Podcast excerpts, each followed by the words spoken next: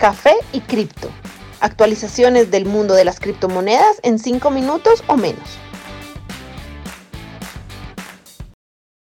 Buen día para todos, por acá Miguel actualizándolos hoy 8 de enero. Hoy tenemos muy buenas noticias, pues Bitcoin continúa ascendiendo muy rápidamente. En este momento tenemos 40.800 dólares por cada Bitcoin. El rally que empezó una vez pasamos el valor de 20 mil dólares continúa y el único, ah, la única pequeña corrección que se ha hecho fue hace unos días cuando bajó desde 35 mil dólares aproximadamente hasta 28 mil. Una vez se recuperó esta caída, ha continuado su ascenso de forma muy constante y nos podría llevar a un valor de 45 mil o inclusive 50 mil dólares por cada Bitcoin. Por su parte, Ethereum continúa de una forma inclusive más agresiva que Bitcoin. Actualmente tenemos un valor de 1.200 dólares tras una pequeña caída desde el día de ayer, cuando se encontraba alrededor de 1.280. A pesar de que Ethereum había venido subiendo de valor de forma muy constante desde comienzos de noviembre, cuando estaba a 380 dólares, ha sido en los últimos 5 días donde realmente se ha disparado.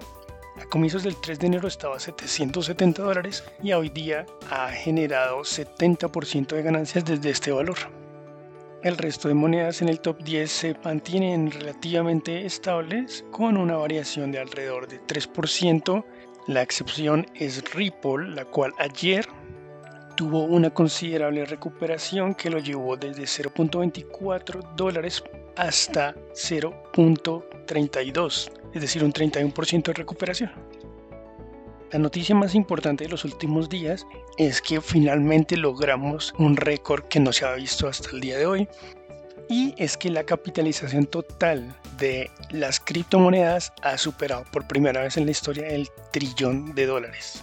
En comparación con eh, comienzos del 2020, hace un año, la capitalización total se ha incrementado en un increíble 420% en medio de este gran crecimiento del mercado, se ha visto que las ballenas, expresión que se usa para billeteras o personas que tienen una gran cantidad de Bitcoin, en este caso en particular, aquellas billeteras que tienen más de 100 Bitcoin acumularon 47.500 Bitcoins extra en total.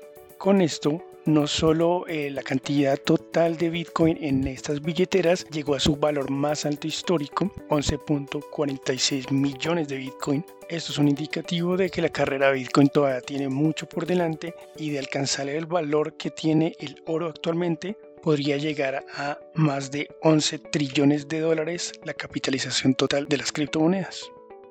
Michael Sonnenschein, el nuevo director ejecutivo de Grayscale dijo el último viernes que un rango mayor de inversionistas institucionales están empezando a interesarse en criptomonedas.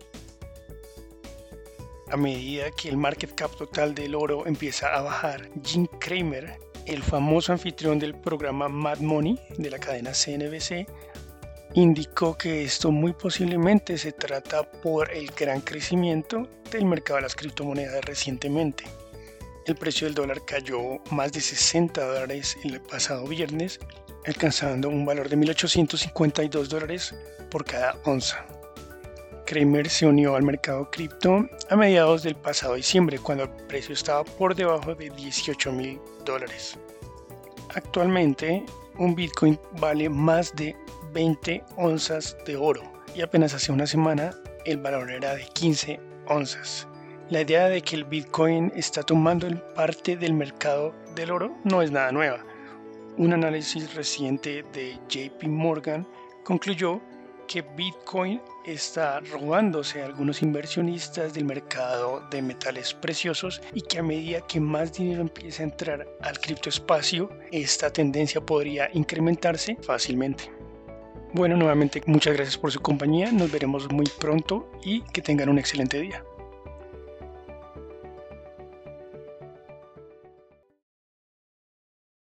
Los artículos y análisis mencionados en este podcast no constituyen una recomendación u oferta de inversión ni una promesa de resultados futuros. Haremos todo lo posible para garantizar la precisión de la información incluida en este podcast sin asumir ninguna responsabilidad por cualquier información faltante o incorrecta. Las operaciones con criptomonedas implican un elevado riesgo, incluyendo pérdida parcial o total del capital invertido y pueden no ser adecuadas para todos los inversores.